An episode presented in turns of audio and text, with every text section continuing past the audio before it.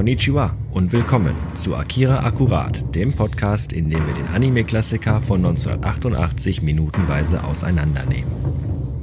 Das ist absolut richtig, was er da gerade gesagt hat. Und heute ist Montag und deswegen sind wieder eure alten Bekannten mit am Start, nämlich der Jan. Und der Sven.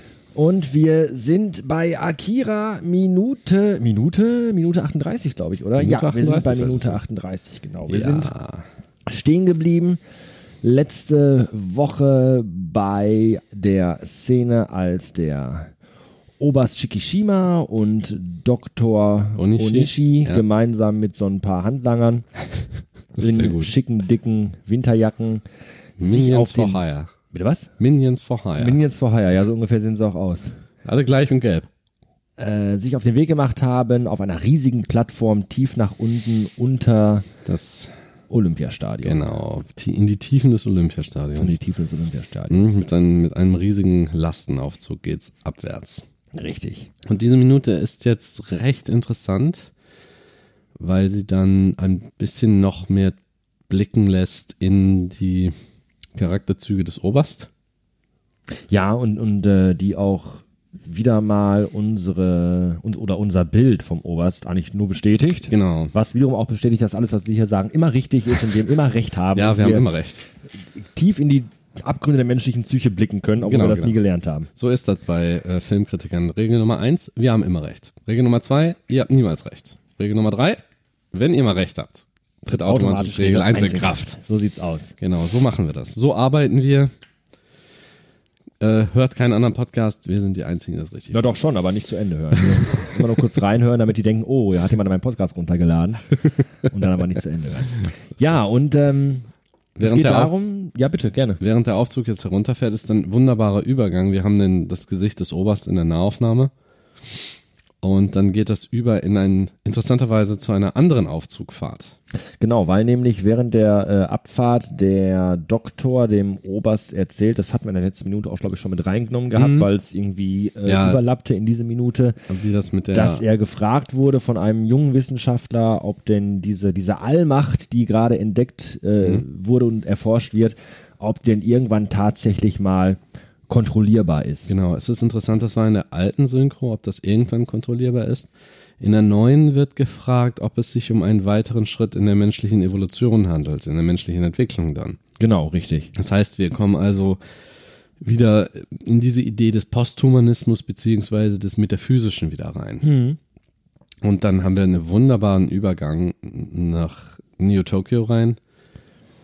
Genau, wir sehen jetzt die Skyline ja. äh, bei Nacht und äh, da wir in einem Fahrstuhl sind, sieht man halt wirklich, wie, wie die Gebäude an uns vorbeiziehen. Finde ich Genau. übrigens sehr schön gemacht, die Aufnahme. Das ist richtig toll. Wir haben, ganz, wir haben einen ganz tollen Parallax-Effekt, weil Ja. ganz viele verschiedene Schichten ähm, an uns vorbeifahren von Gebäuden. Die Gebäude sind von innen ganz toll illuminiert und es sieht Mhm. Ja. alles sehr, ein sehr cool herrliche, aus. Ein herrliches Bild. Also diese Bewegung auf mehreren Ebenen, wie das läuft, dass man tatsächlich das Gefühl hat, man sei in diesem Aufzug mit drin.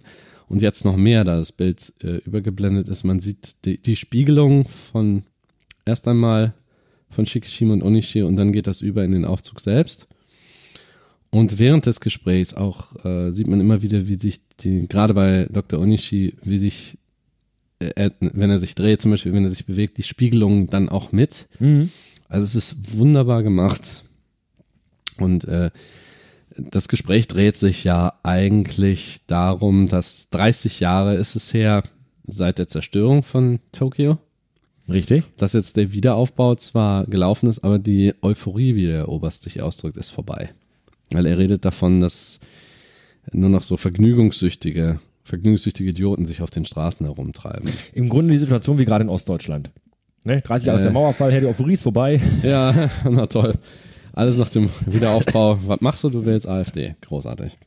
Es geht halt darum, ähm, der Doktor fragt ihn halt oder, oder das, das Gespräch dreht sich halt darum, ob der Oberst denn tatsächlich bereit ist, ähm, für die Erforschung dieser neuen Macht diese Stadt wieder quasi, ähm, wie sagt man, Aufs Spiel zu setzen? aufs Spiel zu setzen. Genau, Dankeschön. Und ähm, das, das wundert ihn schon, weil der Oberst ja gerade sagt, es ist quasi nur Ja. noch ein Moloch und Genau. nur noch er nur sieht noch nur das Pack Risiko eigentlich. Er sagte selbst, er sieht nur das Risiko. Richtig, und dann, dann fragt der Doktor ihn halt, ähm, obwohl er die Stadt ja nicht mag, warum er denn trotzdem bemüht ist, Ja, diese Stadt zu retten, weil, Ja. weil das merkt man immer wieder, auch in den letzten Mhm. Gesprächen, die wir hatten und die die beiden hatten, dass der Doktor immer gerne weitergehen möchte und noch einen Schritt und noch einen Schritt Ja. und der Oberst immer dann doch äh, etwas verhaltener ist, vorsichtiger ist und aufpasst, dass das nicht den übernächsten Schritt nimmt, der dann vielleicht zum Chaos führen könnte. Mhm. Und das verwundert den Doktor, dass er da so ähm, doch so konsequent ist, aber gleichzeitig auch sagt, er hasst diese Stadt eigentlich.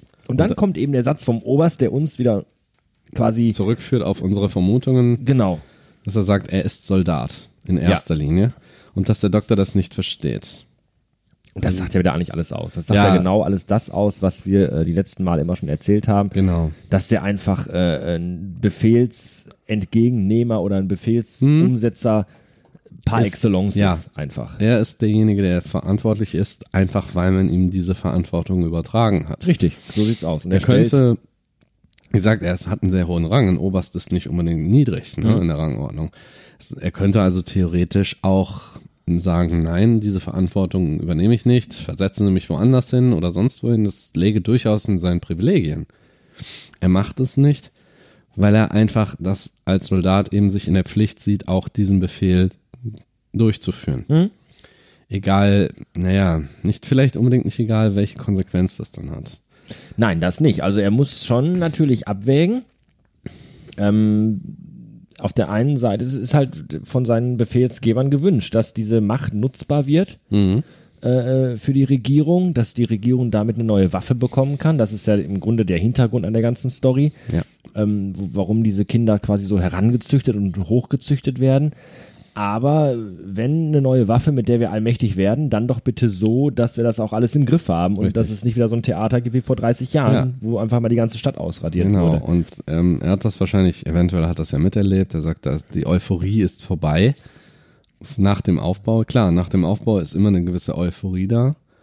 Und da hat man dann auch, aber irgendwann gewöhnt man sich dran. Diese Arbeit ist, ähm, die Arbeit ist getan und nach einer Weile die nächste Generation, kann auch sein, dass diese Generation jetzt, äh, die vertreten ist durch Kanada und die anderen, dass die ja das vergessen haben oder das nicht miterlebt haben. Sie leben ja in einer Welt, die schon geprägt ist davon. Geprägt ist von diesem autoritären Verhalten, das die Regierung an den Tag legt. Haben wir gesehen durch das Militär, durch die Lehrer, durch die Polizei und so weiter. Ja, die sind da ja reingewachsen. Genau, die sind da reingewachsen. In äh, Shikishima kann man davon ausgehen, dass er zumindest als junger Soldat vielleicht sogar noch diesen, den Knall miterlebt hat und das, den Wiederaufbau ebenfalls, der vielleicht aufgrund dessen ja auch aufgestiegen ist dann im Militär.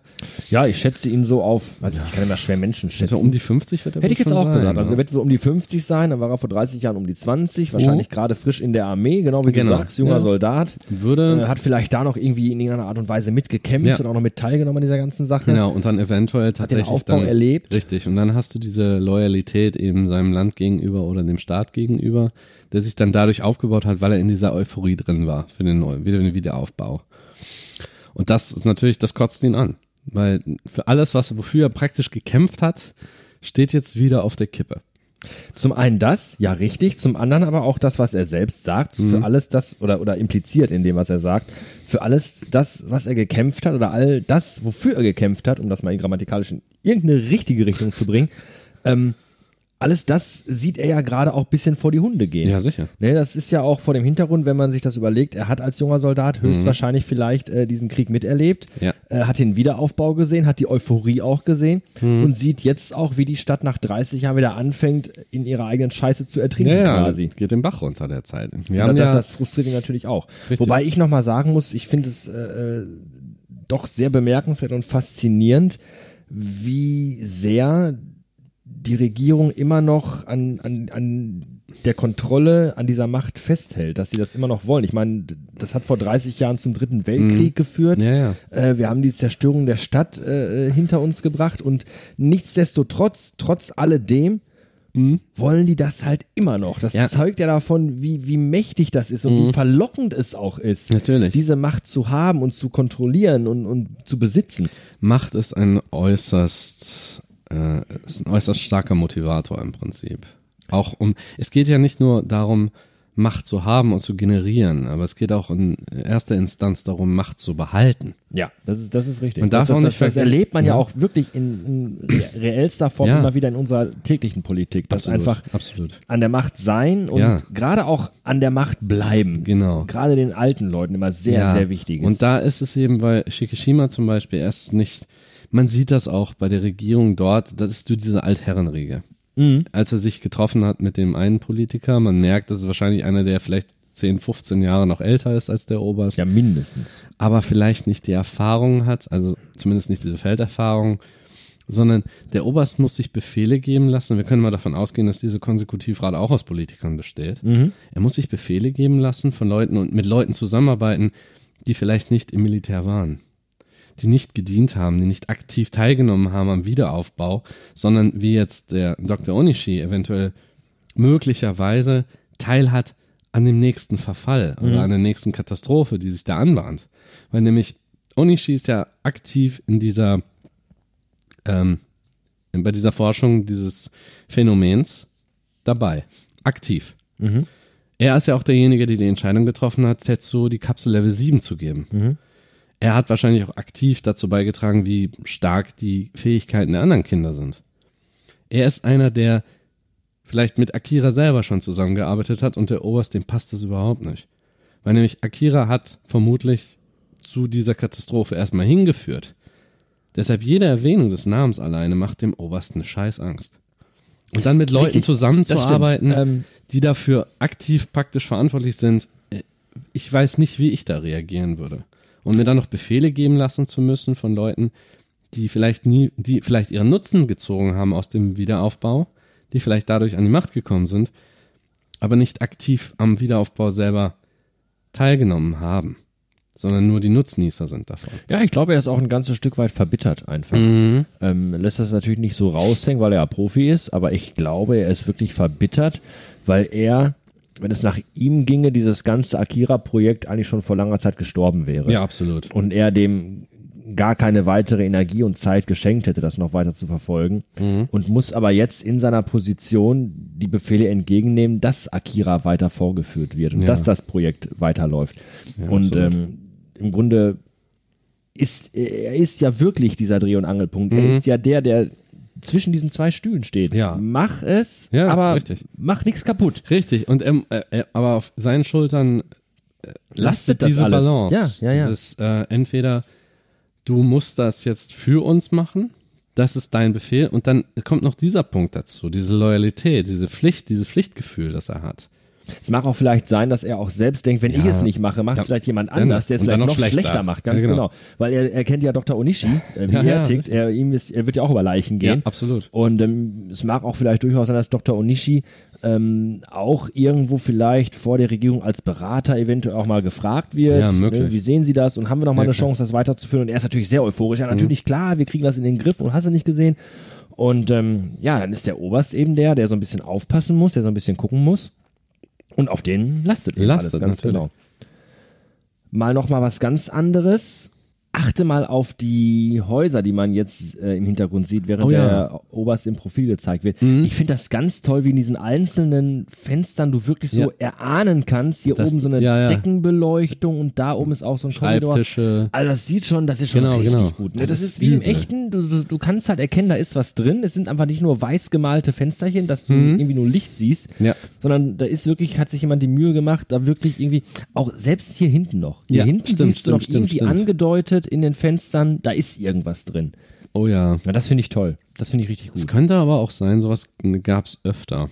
Das habe ich mal in anderen Anime mal gesehen. Mhm. Weil das ja nur im Hintergrund ist. Es könnte sich tatsächlich um so Weitwinkelfotografien tatsächlich handeln von solchen Hochhäusern. Die wurden dann einfach nochmal passend eingefärbt und dann hast du diesen realistischen Touch.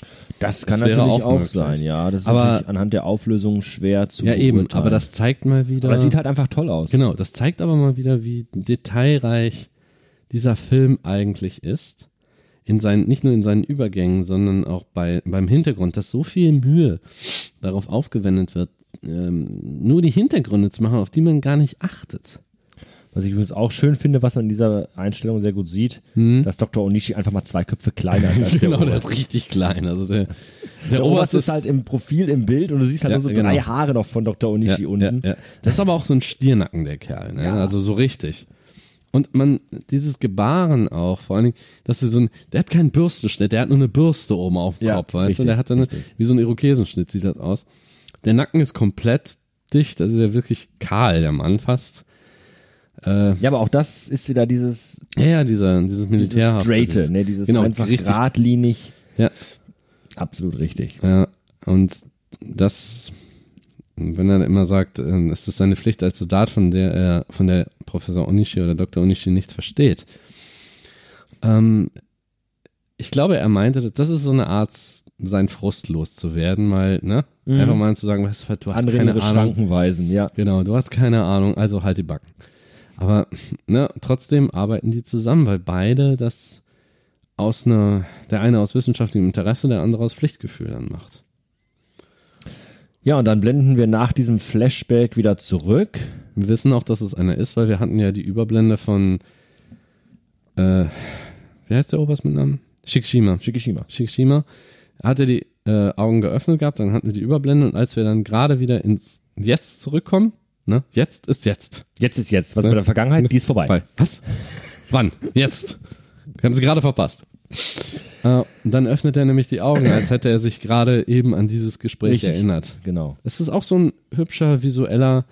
Es auch immer auch interessant, dass er sich genau jetzt in Hinweis, diesem Augen, genau. weil wir wissen ja schon, wohin es jetzt geht. Mhm. Und ähm, es geht halt jetzt runter unter das Olympiastadion, wo quasi äh, die Reste von Akira lagern. Ja, Und Spoiler. interessant, Spoiler, aber naja. Ja, aber wir können davon ausgehen, dass. Aber ich sag das jetzt, weil das eben gerade interessant ist, dass er sich genau jetzt in diesem Augenblick an dieses Gespräch erinnert, während er auf dem Weg nach unten Mhm. Ja. zu Akira ist, dass ihm quasi jetzt in den Sinn kommt, eigentlich hasse ich diese Stadt Ja, hier. ja. Aber ich muss halt alles dafür tun, Richtig. damit hier nicht nochmal das gleiche Unglück passiert wie vor 30 Jahren. Exakt. Und oder ja, so in ähnlichem Maße. Dann sind sie unten angelangt. Wieder sieht man überall. Es ist relativ dunkel gehalten, dieses. Es ist eine sehr große Anlage. Äh, überall ist Dampf, also es muss richtig kalt sein, dass es da wirklich dampft. Ja, nicht umsonst haben sie alle Thermojacken bekommen. Richtig, Da unten richtig. stehen auch Fahrzeuge rum, Gabelstapler Ja, und solche da fragt Sachen. man sich selbstverständlich, was ist da unten, das so kalt gelagert werden muss? Fischstäbchen. Fischstäbchen, eine Menge Fischstäbchen. Der, Ja, dann kommt so ein Handlanger, macht die Tür auf. Finde ich auch gut. Der gibt einen, wenn du drauf hörst, hörst du nur düt, düt. Also der gibt Mhm. Ja. einen zweistelligen Code ein, einen zweistelligen Code ein. um eine Tür zu öffnen, die Ja. vermutlich drei Meter dick ist und unter dem Olympiastadion geheim gehalten liegt. Ja, genau. Aber warum muss man, muss man sich ja nicht schwerer machen, als es ist? Ne? Ist jetzt nicht Goldeneye hier. Eins, Kein Iris-Scan. Nee. nee, überhaupt nicht. Auch schön, die haben dann zumindest diesen äh, Green Ring of Opening und nicht den Red Ring of Death. Also das ist keine Xbox 360. Zack, einmal Ein kurzer Lichtblitz und dann, dampft es schon wieder. dann dampft es und irgendwie zischt es und, und Mhm. das, das wirkt jetzt schon, das kommt gleich in der nächsten Minute nochmal, aber hier wirkt es schon so, das hat schon lange keiner mehr aufgemacht. Das, da geht nicht jeden Tag dreimal. Nee, einer nee, rein. nee, aber jetzt Auch nicht die Putzfrau zum feucht nee, durchwischen, nee, sondern nee, nee, nee, da wird auch gar nicht feucht durchgewischt. das ist schon was Besonderes, dass da diese Tür geöffnet Ja, wird. Es dampft, es zischt, die Tür bewegt sich noch nicht und wir blenden ins Schwarze, weil die Minute ist zu Ende. die Minute ist schon zu Ende. So, stell dir vor. Aber wir hatten zumindest jetzt. Es ist nicht schnell heute. Ja, aber es ist ja auch nicht so viel passiert. Wir haben halt nur die Bestätigung für, den, für die Charakterzüge des Oberst und auch noch ein bisschen mehr. Also seine Motivation, das zu machen, ist dann einfach nur klar, klarzustellen, er befolgt Befehle, er macht das aus einer gewissen, aus einem gewissen Pflichtgefühl heraus und nicht, weil es ihm gefällt. So ist es. Mhm. Bevor wir uns noch in, in Unnötigkeiten noch tiefer verstricken, weil ich glaube, es ist wirklich alles Wichtige gesagt. Mehr denke gibt es einfach zu dieser Minute nicht. Nee, Ähm, sind wir dann für heute Montag tatsächlich schon raus. an. Und was sich hinter der riesigen ominösen Tür verbirgt, das erfahren wir dann später. das erfahren wir später am Freitag. Ja, Bis dahin wünschen wir euch eine tolle Woche genau. und wir hören uns. Bis dann. Macht's gut.